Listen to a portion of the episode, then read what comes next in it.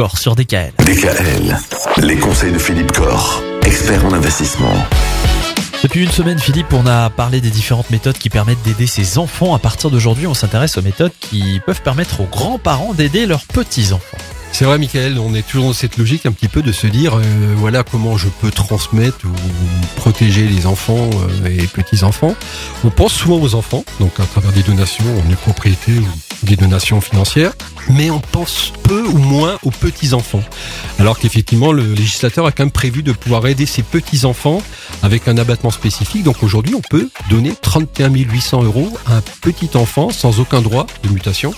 Donc je suis en couple, moi 31 800, mon épouse 31 800. On peut donc euh, aujourd'hui favoriser un petit enfant avec des sommes quand même euh, assez significatives. 31 800 une fois ou par an? C'est tous les 15 ans. Donc, ah oui, tous les 15 ans. Cette base de tous les 15 ans.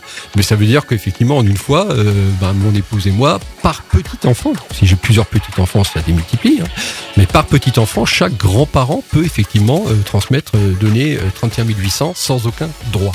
Donc ça, c'est une idée à laquelle on ne pense pas toujours et qui peut être intéressante parce que de la même façon que je, je parlais hier de renoncer au bénéfice d'un contrat d'assurance vie, là, effectivement, ben, on, quelque part, on saute une génération et on aide peut-être une génération qui est davantage en besoin économique et en besoin financier que d'aider ses propres enfants, comme dit, qui sont peut-être aussi déjà plus avancés dans leur vie active, plus installés, donc qui ont moins besoin d'argent.